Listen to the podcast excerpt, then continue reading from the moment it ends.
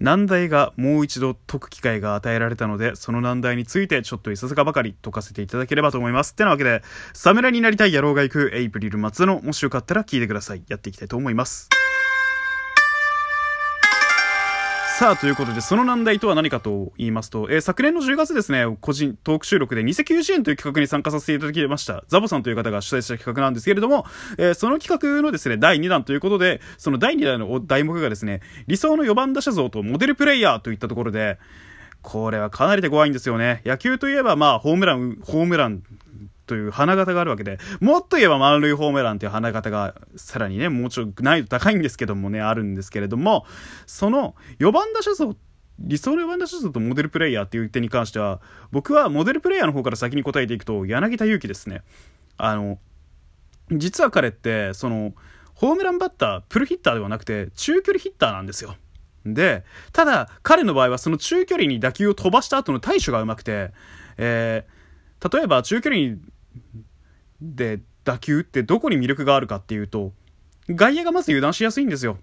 これはあくまで僕の一野球素人論ですけれども、野球素人論から見ての中距離バッターっていうところの便利さっていうと、えー、すごい短い距離でのボールを打った場合って、ファーストとかセカンドがすぐ反応してしまうんですよ。サードでも、サード方向に引っ張っても。そうなんですけれども、中距離ってことは、間に抜ける確率が高くなる。つまりどういうことが起きるかっていうと守備の隙をつくことが少しでもできる可能性がぐっと上がるってことですしでなおかつ中距離に打てるってことはパワーはもちろんということで旅力はもちろんあるよとトルクはもちろんあるよってことでまあホームランも狙える可能性はありますと。でマストでこういうことができるマストでこういうスキルを持ったバッターっていうのは打率がまあまあ高いんですよねっていうまあ2割運部とか3割近くはいけるバッターたちがまあ多くひしめくような感じなんですけれども、まあ、その4番打者っていうところの役割っていうと、僕の理想を言えば、えー、残塁をした時に、ランナーが例えばですね、2、3塁とかに残った時に、どういう打球を飛ばすかっていう、採算の取り方ができる。あの、決断が割と早く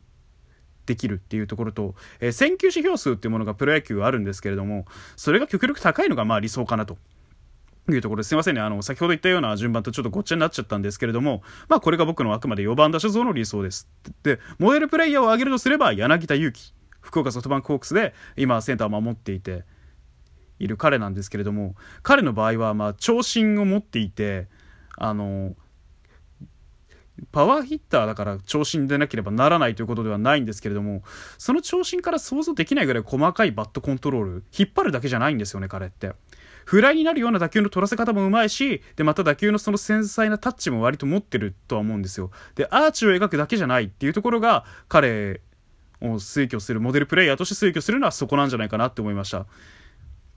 で、彼に言えば、まあ、あの、さらに言えば足があるので、そっちも注目していただければ納得の理由になると思います。ってことで、ここいらで終わると思います。以上、ホワイトアイプリルの松田でした。皆さんも来季の開幕戦見ていただければと思っております。それではまたね。聞きくださりありがとうございました。